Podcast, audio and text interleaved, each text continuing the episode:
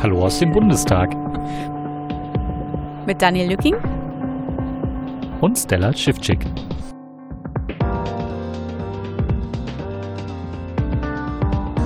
Willkommen zur zwölften Folge des UA-Pod Berlin.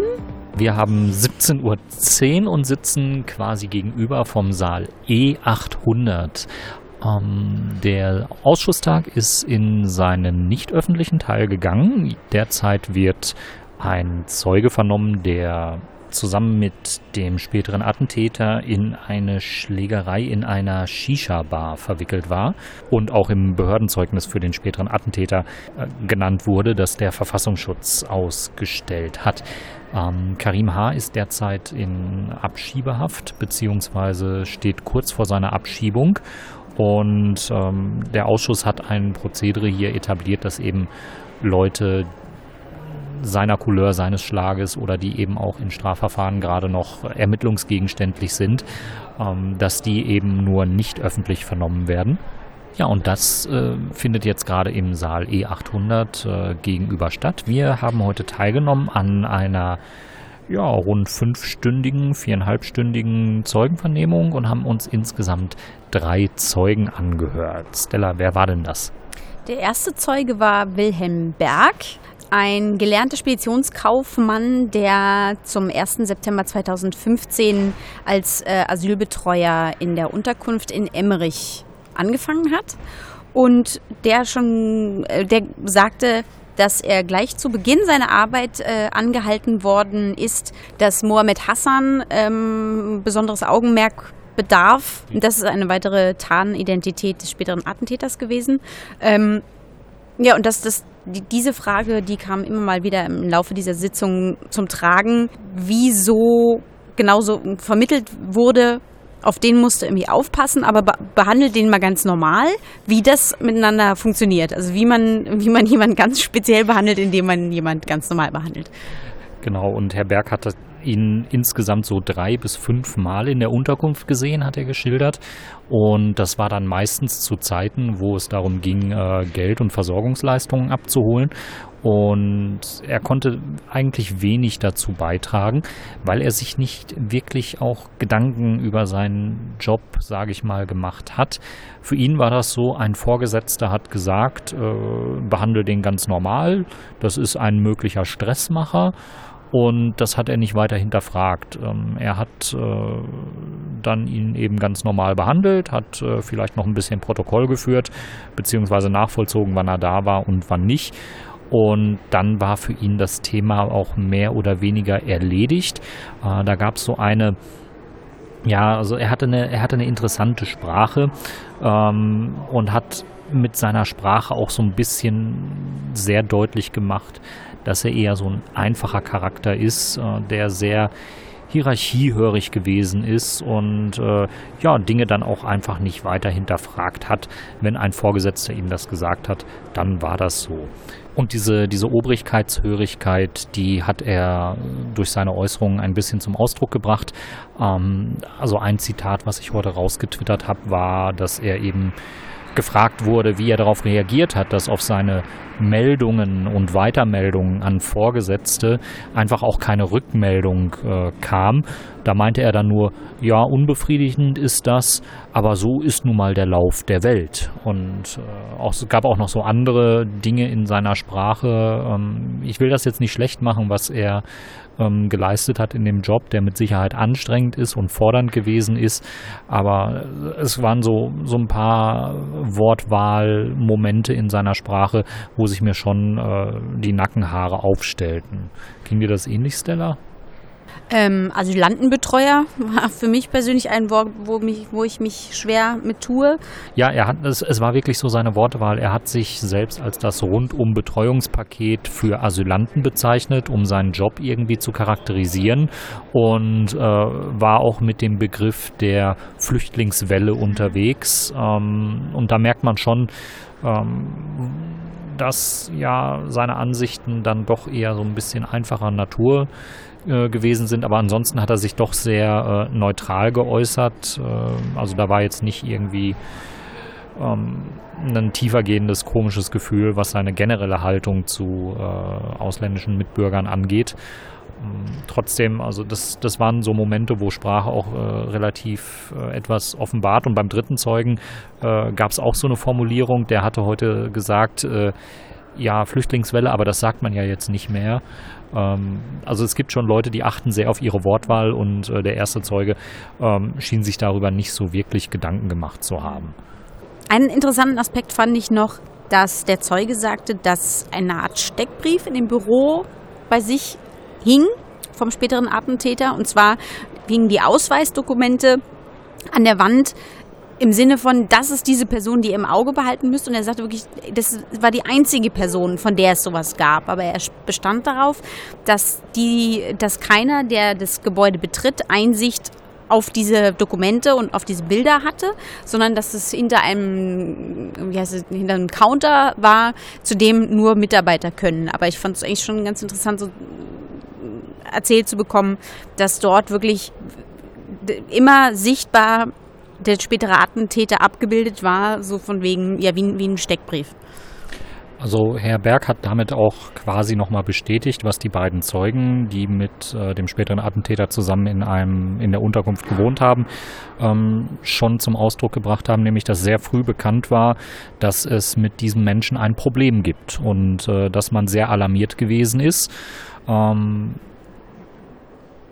wir kamen aber, oder es war, was uns aber wirklich stutzig machte oder was insgesamt stutzig macht, ist, dass man so diesen Verdacht hat und diesen späteren Attentäter dann aber trotzdem gewähren ließ. Also man ließ ihn regelmäßig seine Zahlungen abholen. Ähm, wenn er unregelmäßig erschien und die Zahlungen dann über mehrere Wochen nicht abgeholt hatte, dann erhielt er nur rückwirkend für die letzten 14 Tage eine entsprechende Zahlung, ähm, aber generell beeinträchtigte man ihn nicht in seinem Handeln. Und äh, es wurde eben deutlich, dass die Mitarbeiter, die da diese Einrichtung geführt haben, ähm, deutliche Anweisungen bekommen haben müssen, ihre Füße stillzuhalten. Ja, also ähm, der Zeuge sagte, Herr Berg sagte, ähm, dass zu dem damaligen Zeitpunkt der spätere Attentäter nur für Diebstahl irgendwie bekannt war, dass er irgendwie innerhalb der Unterkunft da äh, lange Finger gemacht hat und dass der spätere Attentäter mit dem IS sympathisiert hat, das war ihm gar nicht bekannt. Also insofern, das waren wirklich so kleine Delikte, weswegen ihm gesagt würde, behalt den mal im Auge, aber so das, das, das weitere Ausmaß ähm, war ihm gar nicht bewusst. Ähm, dann ging es natürlich wieder um den Zeitpunkt direkt nach dem Anschlag, ähm, wie es da aussah, ähm, wie schnell der Zeuge darauf geschlossen hat, dass es eine Person ist, die er kennen könnte und sagte, dass er direkt äh, am nächsten Morgen sehr früh da war und dass ähm, die Presse vor der Polizei da war. Das haben auch später die anderen Zeugen des Tages noch bestätigt. Ähm, ja, dass die, dass die Presse vor Ort war, bevor die Polizei da war. An dieser Stelle ein kleiner Hinweis. Ähm, man hört es im Podcast definitiv, dass wir heute viel schneiden müssen. Die Glocke, die zur namentlichen Abstimmung ruft, äh, hat uns da heute das ein oder andere, den ein oder anderen Strich durch die Rechnung gemacht. Ja, einen spannenden Aspekt äh, fand ich wirklich auch diese Beschreibung, die jetzt immer öfter mal kommt, dass man die Zeugen zum Nachtatgeschehen befragt. Also, dass man fragt, wie sieht es denn nach dem Anschlag aus? Was ist denn da passiert? Ähm, wie haben sie diese Zeit erlebt? Und da war eben auch diese Einrichtung in Emmerich äh, von Relevanz, denn nachdem die Identität geklärt war, ähm, begab man sich dorthin, also die Polizei fuhr dort auf und äh, fing an, die Einrichtung zu observieren. Und wir haben in der Berichterstattung ja auch im Nachhinein gesehen, äh, dass es die Vermutung gab, dass der spätere Attentäter auch über Emmerich äh, seine Flucht äh, Richtung Mailand angetreten hat. Und dieser Abschnitt war auch äh, relativ interessant, ähm, weil, äh, oder da, daraus möchte ich auch wieder etwas zitieren, das habe ich relativ genau mitgekriegt. Äh, Die Polizei war in erster Linie versteckt, aber gut sichtbar. Die haben das Gebäude beobachtet und waren am Gelände nicht zu sehen. Aber die Wagen der Hundertschaft standen an der Tankstelle. Ähm, es, es, wurde später noch deutlich, äh, diese, diese Unterkunft äh, besteht eben aus zwei Abschnitten oder aus zwei Gebäuden. Ähm, Und äh, in dem einen Gebäude saßen dann eben die äh, verdeckten Ermittler und Überwacher äh, nach dem Anschlag und haben eben das andere Gebäude beobachtet, mhm. in dem der spätere Attentäter früher mal untergebracht war und der dann auch nicht kam. Und äh, der zweite Zeuge des Tages hat eben noch beschrieben, dass er an diesem Tag auch äh, in der Nähe an der Autobahnraststätte äh, bereit saß und darauf gewartet hat, dass man eben mit einer Hundertschaft dieses Gebäude durchsuchte.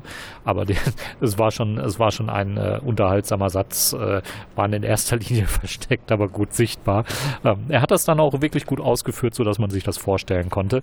Ähm, ja, und äh, zusätzlich ist er dann dazu, ist Herr Berg dann dazu noch befragt worden, wie er eben nach diesem Anschlag befragt worden ist. Und er konnte aber dem Ausschuss nicht wirklich sagen, mit wem er geredet hat. Denn einer seiner Vorgesetzten hat eben Kräfte des Staatsschutzes, was ein relativ unpräziser Ausdruck ist, weil man eben nicht weiß, von welcher Behörde, ähm, hereingeführt. Und er kann eben nicht genau sagen, ob es Leute vom Landesamt äh, für Verfassungsschutz waren, vom Bundesamt für Verfassungsschutz oder eben vom polizeilichen Staatsschutz. Das alles ist äh, nicht zu erhellen gewesen. Und ja, dann waren wir mit dieser Zeugenaussage auch äh, überwiegend durch. Ja, und dann kommen wir schon zu Zeuge Nummer zwei des Tages. Das war Kriminalhauptkommissar Wolfgang D. von der Kriminalpolizei Krefeld und ähm, war längere Zeit in der Abteilung für rechtsgerichtete Kriminalität zuständig und ist dann später wegen Personalmangels mit in die islamistische Abteilung ähm, zur Aushilfe mit dazugekommen. Der Zeuge kannte den späteren Attentäter unter dem Decknamen Mohammed Hassan und der Zeuge erzählte von einer ähm, verdeckten Anhörung eines Zeugen, den wir schon vor ein paar Wochen gehört haben. Das war Herr Lockmann D. Und unter einem Vorwand ist ähm, Herr D. Punkt in, die, in das Ausländeramt geladen worden. Und erst vor Ort hat Herr D. erfahren, warum er überhaupt da ist und wurde eben zum späteren Attentäter befragt. Das Ganze fand statt am 28. Oktober 2015 und da ist ähm, der Prüffall auf Islamismus eingeleitet worden.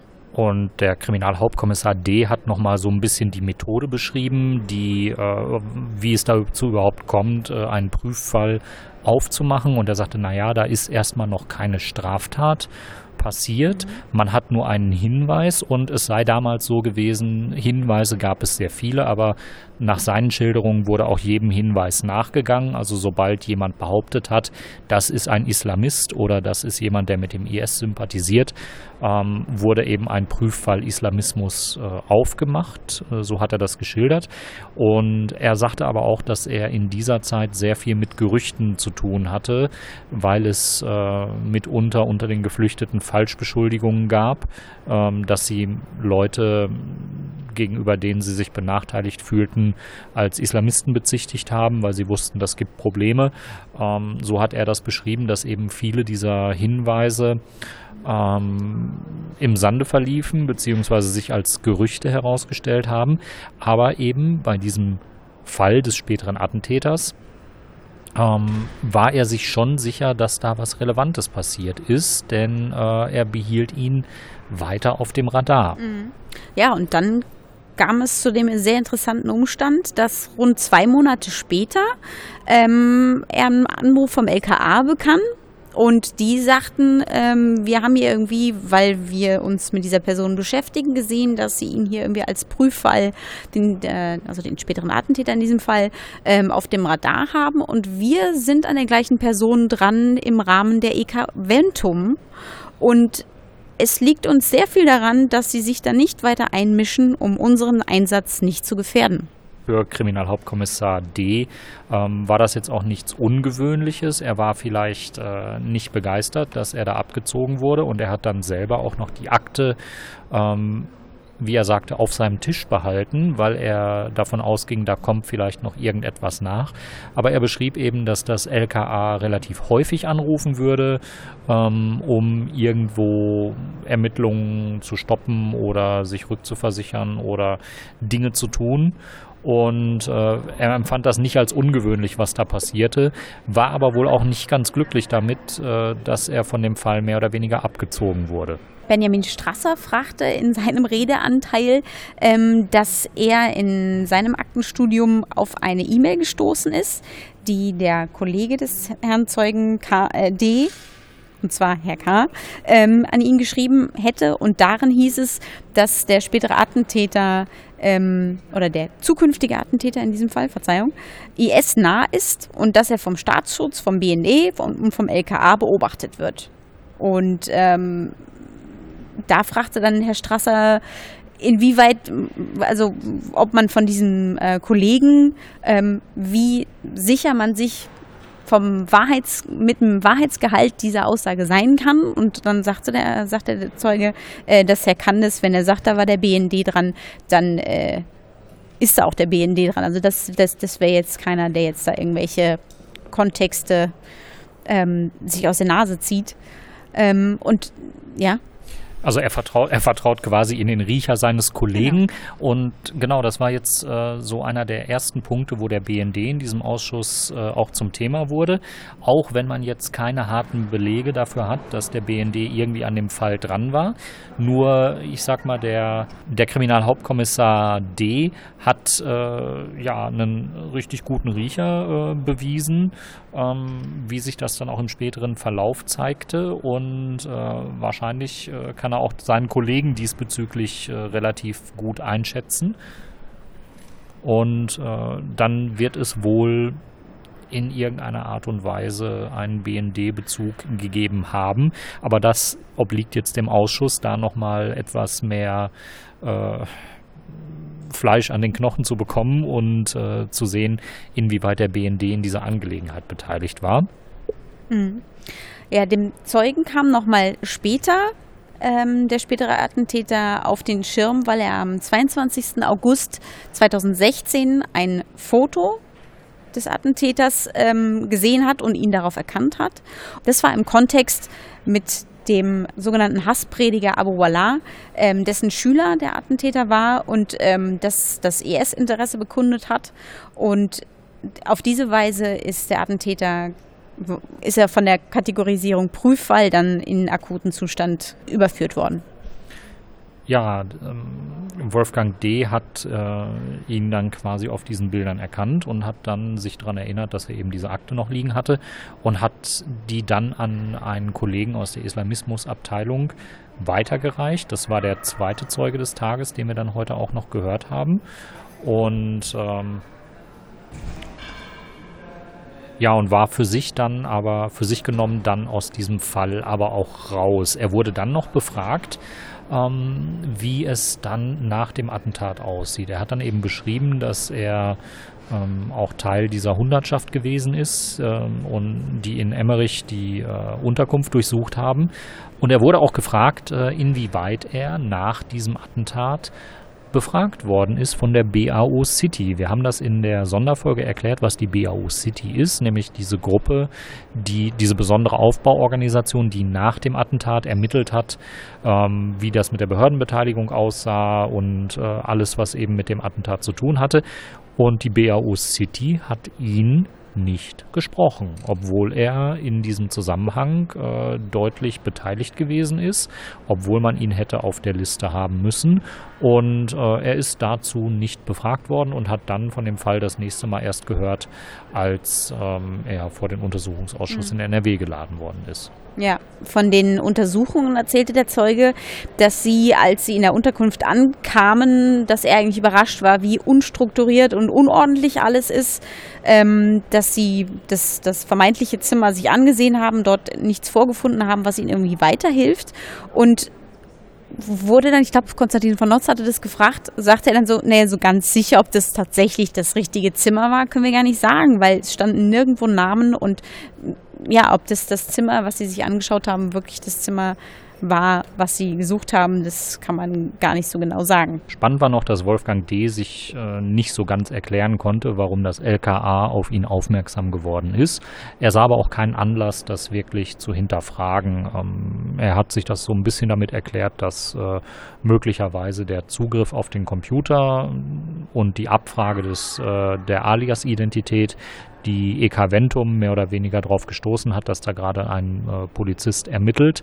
Ähm, man hat ihm gegenüber auch äh, aber auch keine zusätzlichen Hinweise gegeben. Also man hat ihm nicht gesagt, pass mal auf, äh, der Mohammed Hassan und äh, unter dem du ihn jetzt gerade kennst, der verwendet noch andere Identitäten, ähm, was ich persönlich äh, schwierig finde, denn äh, wenn klar ist, diese Identitäten werden verwendet, ähm, dann sollte auch ein Polizist, ein Kriminalbeamter vor Ort ähm, erfahren, wenn es zusätzliche Namen gibt. Es könnte ja sein, dass in irgendeinem anderen Gespräch ähm, jemand den Namen, den Klarnamen des Attentäters, des späteren Attentäters erwähnt, ja, in einem völlig anderen mhm. Zusammenhang und äh, dann gehen bei dem Ermittler leider nicht die Alarmglocken an, weil er diesen Namen nicht gekannt hatte.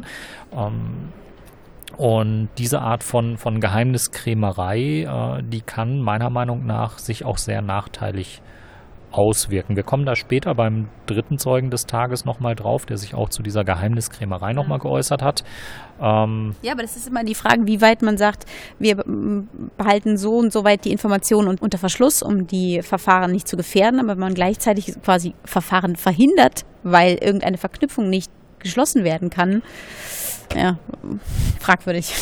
Fragwürdig, genau. Und dann kommen wir zu Zeuge Nummer drei des Tages. Genau, Zeuge Nummer drei war Kriminalhauptkommissar K., ebenfalls aus der Kreispolizei Krefeld. Der Zeuge K. ist für den Ausschuss relevant, weil er am 28. Oktober mit Herrn Lockmann D. konfrontiert war, der wegen eines Verdachtsfalls sich bei Behörden gemeldet hatte, weil er den späteren Attentäter als sehr gefährlich eingestuft hatte und ihn aufgrund seiner eigenen Herkunft so eingeordnet hat, dass er sagt, solche Leute kenne ich. Vorsicht, ich möchte bitte, dass irgendwie auf diese Person ein Augenmerk gesetzt wird. Lockmann D. äußerte im Ausschuss, als er geladen war, dass er nicht das Gefühl hatte, dass seine Meldung irgendwelche Konsequenzen hätte. Also dass, dass so die, dass zwar irgendwie notiert wurde, ja, ja, haben wir jetzt hier vermerkt, hm, es wird dann alles seinen Weg gehen, aber dass es irgendwie ein bisschen im, im, im wie heißt das, im Walde verhalte, so ein bisschen. Im Sand verlaufen ist. Im Sand verlaufen ist, genau. Ja, und extra angereist zum Untersuchungsausschuss ist dann auch Philipp Amthor. Ähm, ich muss es mal so böse formulieren, weil es fällt schon auf, wenn Philipp Amthor im Untersuchungsausschuss ist. Denn da ist er nicht sehr häufig und wenn er da ist, ist er sehr kurz da. So war das heute auch. Er war vielleicht für eine Dreiviertelstunde beim letzten Zeugen da und wurde dann aber auch von einem Fraktionsmitarbeiter dafür präpariert, eine Frage zu stellen. Also man konnte das sehr gut sehen. Äh, er kam rein, äh, grüßte so mehr oder weniger in die Runde, schaute sich um, lächelte hierhin, lächelte dahin, nahm Platz und wurde dann hinten von dem Fraktionsmitarbeiter kurz gebrieft, um eine Frage zu stellen und diese Frage drehte sich um Personagramme. Es war so, dass äh, relativ kurz nach dem Attentat bekannt wurde, dass eben der spätere oder dass eben der Attentäter schon auf dem Radar der Behörden gewesen ist und dass es Personagramme gab, also dass man wirklich Informationen spezifisch zu dieser Person hatte. Ja, und Philipp Amthor fragte dann äh, in einer ersten Runde zu den Personagrammen, die da existierten. Und äh, der Zeuge nahm das zum Anlass, äh, noch so ein bisschen äh, Medienschelte quasi zu betreiben, ähm, weil diese Personagramme eben ähm, ja, kurze Zeit später öffentlich geworden sind, also kurz nach dem Anschlag. Ähm, das war so ein bisschen ein Plädoyer, ja, man muss das geheim halten und man darf solche Informationen nicht so wirklich teilen, äh, weil sie können ja dann äh, in die Presse gelangen. Ähm, witzige Idee, vielleicht sollte man Informationen viel früher teilen, damit es gar nicht zu Anschlägen kommt. Ähm, und auf diese Frage nach den Personagrammen ging später auch nochmal Irene Mihalic ein. Die Personagramme sind äh, zu unterschiedlichen Zeitpunkten erstellt worden und eines datiert auf den 13. Oktober 2016 Ja, und man hat diesen Hinweis dann nochmal ergänzt und hat PB07 durch Nachrichten, nachrichtendienstliche Beobachtung ergänzt. Und das eben wenige Tage vor dem Attentat, nämlich am äh, 13.12.2016, so wurde es nochmal herausgearbeitet. Der Zeuge selbst konnte sich auch nicht erklären, wer das war. Er meinte selbst, er wäre das nicht gewesen und äh, konnte auch nicht äh, näher erläutern, was dazu geführt hat, dass man diese nachrichtendienstliche Beobachtung jetzt äh, so kurz vor dem Anschlag äh, aufgenommen hat. Für den 9. November 2016 hatte Benjamin Strasser noch eine schöne Fundstelle. Und zwar gab es einen E-Mail-Austausch, ähm, wohin, worin eine andere Behörde den Zeugen angeschrieben hatte, sagt mal, ist unser gemeinsamer Freund immer noch in Emmerich gemeldet. Was schon mal eine interessante Art ist, da so intern drüber zu kommunizieren und tatsächlich eben immer noch auf dem Schirm. Und kurze Zeit später nochmal kam, A-Punkt bedeutet ja immer Komplikation. Ähm, und daraufhin fragte Strasser, ob es da vielleicht, ähm, um, um was es da eben genau ging. Und da sagt er, ja, ich glaube, um eine eventuelle Abschiebung, glaube ich. Und dann äh, meinte Herr Strasser, ging es nicht vielleicht um Ravensburg? Zufällig? Das, na, nein, nein, nein, nee, nee, ich bin jetzt, glaube ich, bin ich mir wieder sicher. Jetzt bin ich mir, glaube ich, wieder sicher, es ging um eine eventuelle Abschiebung. Ich muss sagen, ich konnte dem Zeugen äh, heute recht schwer folgen. Also ich hatte wirklich Konzentrationsprobleme in diesem Abschnitt der Sitzung und es lag auch teilweise an der Akustik. Äh, er hatte eine wirklich auffallend tiefe Stimme und das sorgte dafür, dass äh, mitunter Halbsätze gar nicht richtig wahrnehmbar waren. Also ich hatte Probleme, ihn da mitunter zu verstehen.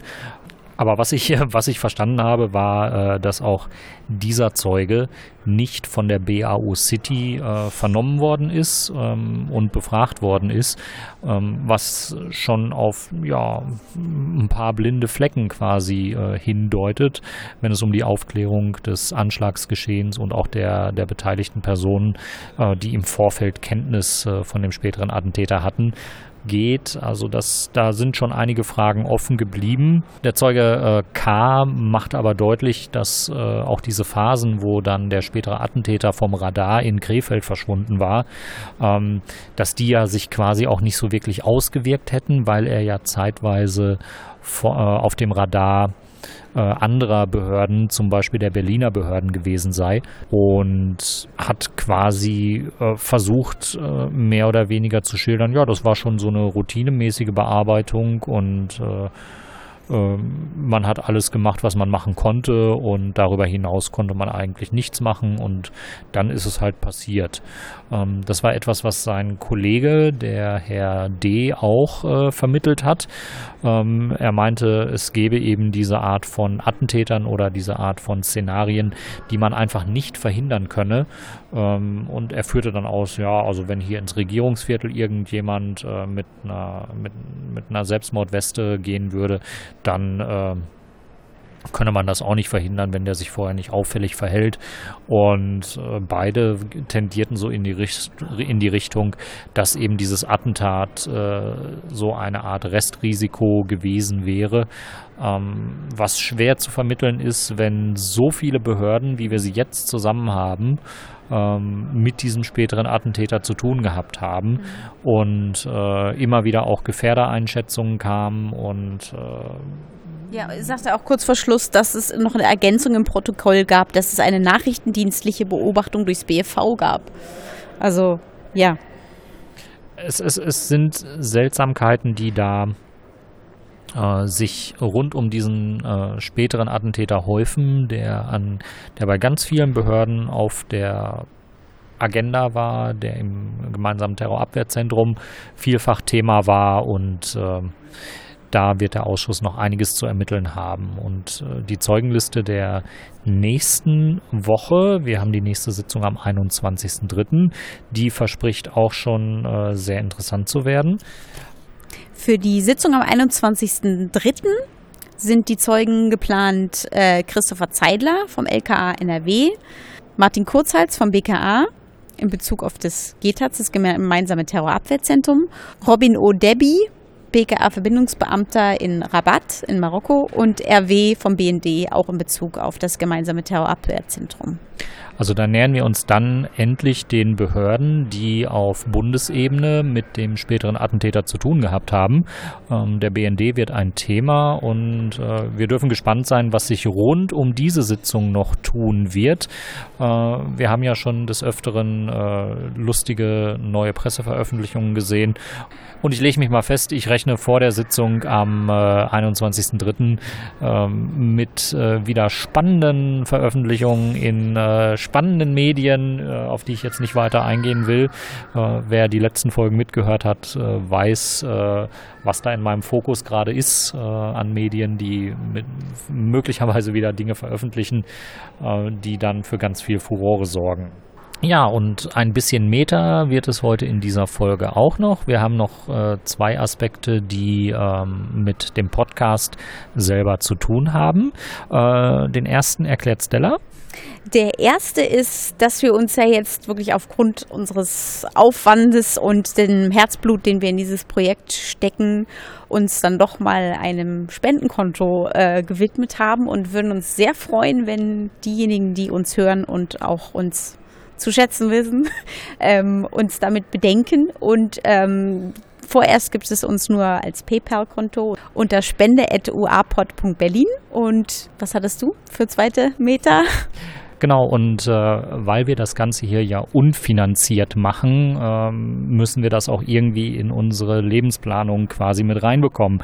Ähm, für Stella ist das äh, ja auch ordentlich mit Aufwand verbunden, aber sie ist als Selbstständige äh, gut in der Lage, sich ihre Arbeit, äh, ich sag mal, einzuteilen und äh, kann sich die Donnerstage relativ leicht freischaufeln. Bei mir, und das ist der zweite organisatorische Punkt, wird das in Kürze schwieriger werden. Ich bin derzeit auf Jobsuche und muss damit rechnen, frühestens ab Juni, Juli, ähm, spätestens ab März 2020 äh, möglicherweise nicht mehr die Zeit zu haben, mich an Donnerstagen hier dem Untersuchungsausschuss geschehen zu widmen. Es sei denn, positiv gedacht, ich finde einen Job, äh, wo der Arbeitgeber äh, kein Problem damit hat, dass ich so an, ich habe mal nachgezählt, äh, rund 22 bis 25 Donnerstagen im Jahr äh, für die Belange des Arbeitgebers nicht zur Verfügung stehe. Ähm, schreibt mir gerne in den Show Notes oder als äh, E-Mail, wenn ihr da passende Arbeitgeber seht, äh, die geeignet sind, genügend Einkommen abzuwerfen. Da ich Familie zu versorgen habe, äh, habe ich leider wenig äh, Möglichkeiten, mich altruistisch äh, diesem Thema zu widmen und zu sagen, nein, ich nehme mir halt die Donnerstage frei. Ähm, ich sage das so ein bisschen mit Wehmut, weil ich dieses Podcast-Projekt gerne weiter betreiben würde und ähm, ich derzeit einfach nach einer Möglichkeit suche, das auch irgendwie hinzubekommen.